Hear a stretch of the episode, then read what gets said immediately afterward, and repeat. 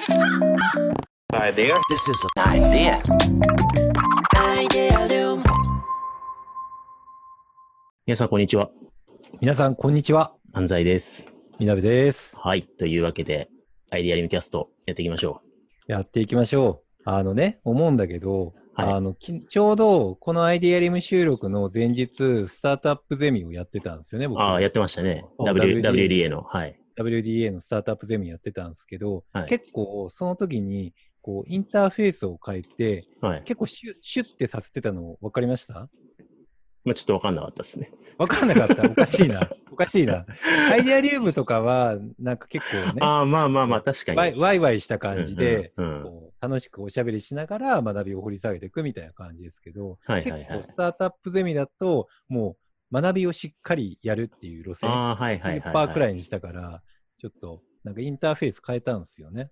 シュッとしてたかどうかわかんないけど、はい専門家っぽかったっすよ。WDA ゼミ。うん。ぽいってなんだよ。ぽいってなんだよ。俺のことなんだと思ってんの。なんかね、スタートアップのことをね、聞いたら教えてくれそうな感じ出てましたよ。うんあ、本当に、うんいや、だからね、こう、ま、前まで WDA でも、ややアイデアリウムトーンでやってたんですけど、確かに確かに。なんかね、ちょっと反省して、こうちゃんと、こう、ゼミだから、ゼミ、うんゼミ長っぽい感じで、ちゃんと教える立場としてやんなきゃいけないなと思って、向こうは、ちょっと、すごい真面目にノウハウ提供をやって、うん、学びを得られた面白いっていう、そういうスタンスに。に切り替えたんですね。ね確かにお金、お金払ってゼミに参加してもらってる。うん。学校イメージした方がいいなって思ったんで、だから、ちょっとね、向こうは真面目みなべで、うんうんこっちはちょっとおちゃらけみなべで引き続きやれたらいいなって思なるほどなるほどですねってる次第なんですよね。切り替えてやっていこうと思あ。のー SNS でもね、あの、真面目に聞き入ってますとかね、ああいうあコメントもありましたし、そうそうそう。ちょっとメモ取りたくなっちゃうぐらいの感じのトーンでしたよね。そう。だからそっち系がいいなって思って。だからこっちはもうメモ取らなくて一切いいんで、ながら聞きで楽しみながら、わら、わら、面白かったねみたいな、うんそういう感じでね、ちょっと引き続き学習していけたらなって。はい、そうですね。ね。そう。明確に切り替えていこうと思って。何で、何でわらしますか、今日は？あのね、何でわらしますか？何でわらしますかってどういうこといやいやいや真面目だよ。こっちは真面目にやってんだ。あのね、はい。いやだから最近ね、すごい、あ結構僕、えっと、まあ、CXO の方に対して、えっと、うんコンサルタントとしてバディで入らせていただいたりとか、まあ、うんか組織内でも、まあ、マネージャーのマネージメントとかをやるわけじゃないですか。そうですね。でね、そう。でね、えっと、なんかそういうトップマネージメントをやるにあたって、そのトップマネージメントをやるコツは何かみたいなことを聞かれることがあるんですよね。ほうほうほう。まあい、いろいろあるんですよね。うんなんかトップマネージメントやるというのは、まあ、じゃあ、ピープルマネージメントとかリーダーシップとか、うん。なんか情報構造化能力、言語化能力とかいろいろあるんですよ、うんスキルセット的に。うん。でも、必ず壁にぶち当たる壁がトップマネージャーたちにはあって、これを絶対やりやりなさいっていうのがあって、気になる。ちょっと今もうメモ取りそうになってますけど、大丈夫ですメモ取り、メモ、もう結論はあるんですよ。か はい。ちゃんと休めっていう。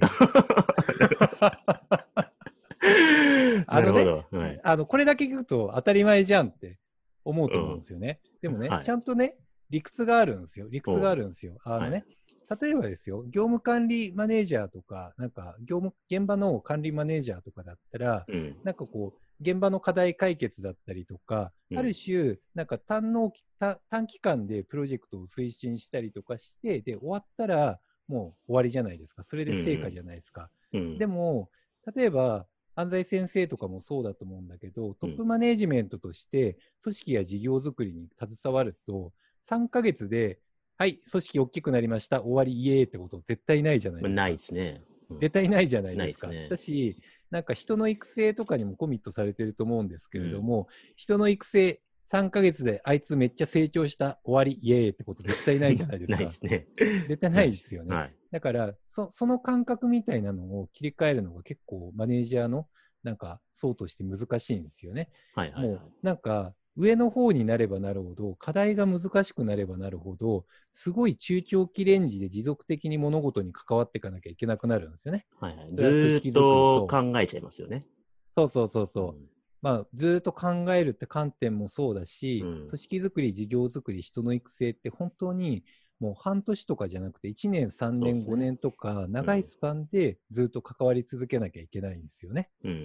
そう、関わる人もどんどん増えてきますし、うんってした時に結構感覚が変わってくるのが、プレイヤーの時って変な話、瞬間的にホームラン1本打ったらうん許されるみたいなところあるじゃないですか。確かに。変なんか、他のは全部ダメだったんだけど、この1本だけめっちゃ賞を取りましたとか、めっちゃ評価されましたとかしたら、なんかプレイヤーは OK みたいなうんうんところってどうしてもあるじゃないですか。はいでも、なんか上の方になればなるほど、たった1日だけパフォーマンスが良かったけど、残りの364日ダメでしたってなったら、そいつダメじゃないですか。ダメですね。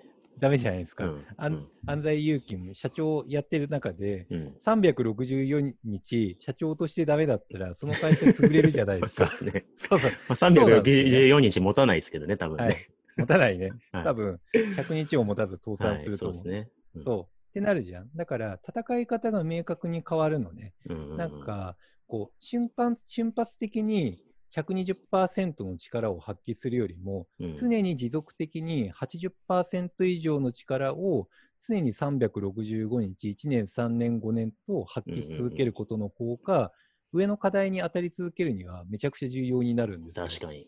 どっちかっていうと60%だから、まあまあとかじゃなくて、もう常に80%とか90%以上の力を発揮しないといけなくなるのね。うんうんなるんですよ。うんでもこ、これがすごい難しいんですよ。うん。常にパフォーマンスを安定して発揮し続けるっていうのが難しいのね。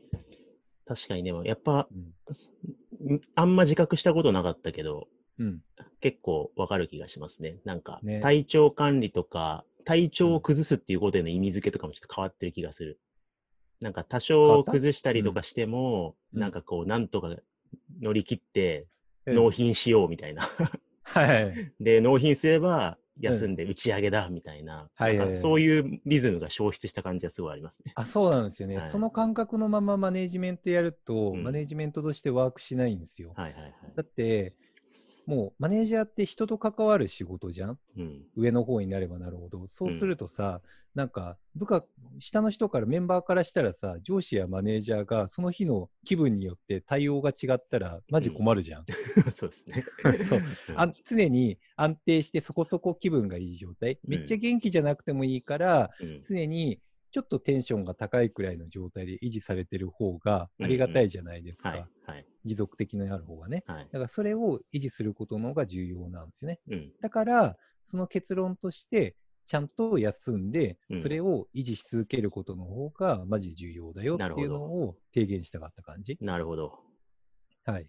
なるほど。メモるべき話だった。あ、本当に？スタートアップゼミでやるべきだったかな。ちょっと 昨日の今日だからモードが切り替わってない可能性あるよね。教えるモードになってる可能性がある。いやいや、うんでも、いい、いいですね。確かに大事ですね。そうん。で、難しいですよね。むしろ、う。そうね。その、ふ課題が複雑でステークホルダーが多くて、干渉範囲も広がって、責任も重くなるからこそ、そう。やっぱなんか、業務時間、夕方18時になったら組織のこと考えなくていいとかってならなくなってくるから、ねならなくなるね。どうやって休めばいいんだっていうところも難しいですよね。なるでしょ？はい。これが、なんか、つまずく壁なのね。はい。なんか僕、僕はいみんみんなこれ言うと、確かにってなるんですよね。うんうんでも、どうやって休みはいいねんってなるんですよね。うんうんじゃあなんか、え、でも、タスクだったりとか、課題とか山積みの中で、いやいやいや、これ消化しないとめっちゃ不安だしってみんななるんですよ。うんめっちゃなるんですよね。うんうんでもこ、これの、なんか常に課題とかタスクがある状態といかに付き合っていくかっていうのもトップマネジメントのコツなんですよね。うんうんコツなんですよ。うん結局、なんかもう、ある種、課題が集まってきたりするじゃないですか、トップマネジメントって。うん業業務マネージャーは業務を振る人がいる中で、その振る人がストップさせたら業務が来なくなるわけじゃん。はい。でもトップマネージャーってもう組織とか事業の中心にいるから、うんもう課題は無限大にあるんですよね。うん365日24日課題処理し続けても課題は絶対消えないんですよ。まあ、何か対処したら、まあ、次のものが出てきますからね。そうそうそう見え、うん見えてきちゃうものがいっぱいあるからね。はい。うんあるんですよね。うんしたときに、なんか多くの人ってその責任とか不安とかに押しつぶされて何かやらないといけないってずっとなって結果、もう夜遅くまで働き土日も働いてしまい、うん結果的に一切休めずパフォーマンスを落としてしまうっていうのうんが、マジであるあるなんですよ。スタートアップ CXO あるあるとかでもマジである。なるほど。そなるほどね。う。ね。確かに、まあ、プレイヤーの時とかだったらね、まあ、一定、その、プロジェクトを終えて、えークオリティを担保して、納品してっていう時までに、おやらなきゃいけないことがあって、それがこう、だんだんだんだん減ってって、クリアってなっていくのが、そあの無限ルーティンみたいな感じで、やんなきゃいけないことに対、っうんていうか、タスクリストに対してストレスを感じる状態だと結構う。辛いんすよ。辛いですよね、確かにね。辛いんですよ。うんだから、タスクじゃなくって、課題リストとか価値リストみたいに切り替えていかないと難しくって、はいはいはい。か課題は常に山積みにあるものっていうう、んうん山積みにあるんですよ。山積みにあるんですけど、重要なのって、今、ベストの選択肢、ベストの選択肢とは、自分がそんなにコストカロリーがかからず、でもその課題を解決できたら一番価値があって、周りに影響力がすごいあっていいことになるよねっていうのを、常にベストを選び続けること。うん。それさえ起きてれば、その状態であれば、特に問題なしっていう、うん。そういう感覚に持っていくのが重要なんですよね。なるほどね。そうそうそうあでも面白いですね。なんかその、何を仕事の達成感として認識するようにして、何をストレスに感じるかっていう結びつけそうそうそう。で結構確かに人によって違うし、ね役職、ポジションによって違う気がするから、ね。うん。やっぱタスクが減っていくこと、今日の To Do を終わらせることみたいなのに、あの、い自分をモチベートする。それを餌として頑張ってきた人が切り替えられぬままマネージャーになるときついっていうのはあるかもしれないですね。そうなんですよね。うんプレイヤーの場合は、タスクリストが常に消化されている気持ちよさが体験できるんだけど、うん。マネージャーで上に行くほど、もうタスクは無限大にあるんですよね。うん。だから、重要なのってどっちかっていうと、もうタスクや課題が無限大にある中で、何をやらないかっていうのを決めるっていう方が重要なんですよね。やらないことリストを決めて、うんもうこれは寝かそうってする方がうんマジで重要。なるほどね。うん。でそれを決めることによって、頑張って休む時間を捻出して、うん休む時間を捻出することによってパフォーマンスを維持し、うん結果的に優先順位の高いやつをちゃんと選んで処理できるようにするっていう、このルーティンだけなんですよ。うんうん大大切なのって。うんうん。なるほど。ね。まあでも確かにそう言われてみると、まあ耳ぐりの中で、うんまあ膨大なあの、はい干渉範囲と責任を負いながらも、あの、はい潰れず、はい。ゴリゴリやってるマネージャーの方って、そういうに認識でやられてるかもなって思いましたね。あ、本当に？やれてないタスク、あのー量、それこそ、まあはいヘヘッドとしてやってるようなはい。メンバーだと、はいはいはいやれてないタスクに目を向けたら多分膨大にありすぎて、そうですね。気が狂っちゃうと思う気が狂っちゃいますよね。不安で不安で死にたくなる。じゃなくて、今、こう、うん何をグリップすべきで、えー今のフェーズとかだと、ここに注力しながらうんこの課題を推し進めるべきで、みたいになんかこう、うんまあ、組織としての目線を持ちながら、個人としてのタスク処理って捉えずに、うん。まあ、やってんのかなって改めて思いましたけど。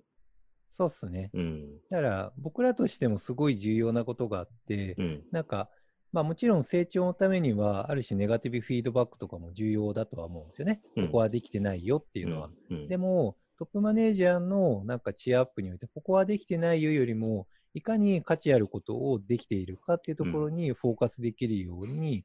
リフレーミングしたりとか、賞賛チアアップしてあげるっていう、そういう文化構築も僕らの責任としては大切なのかなと思います、ね。なるほど。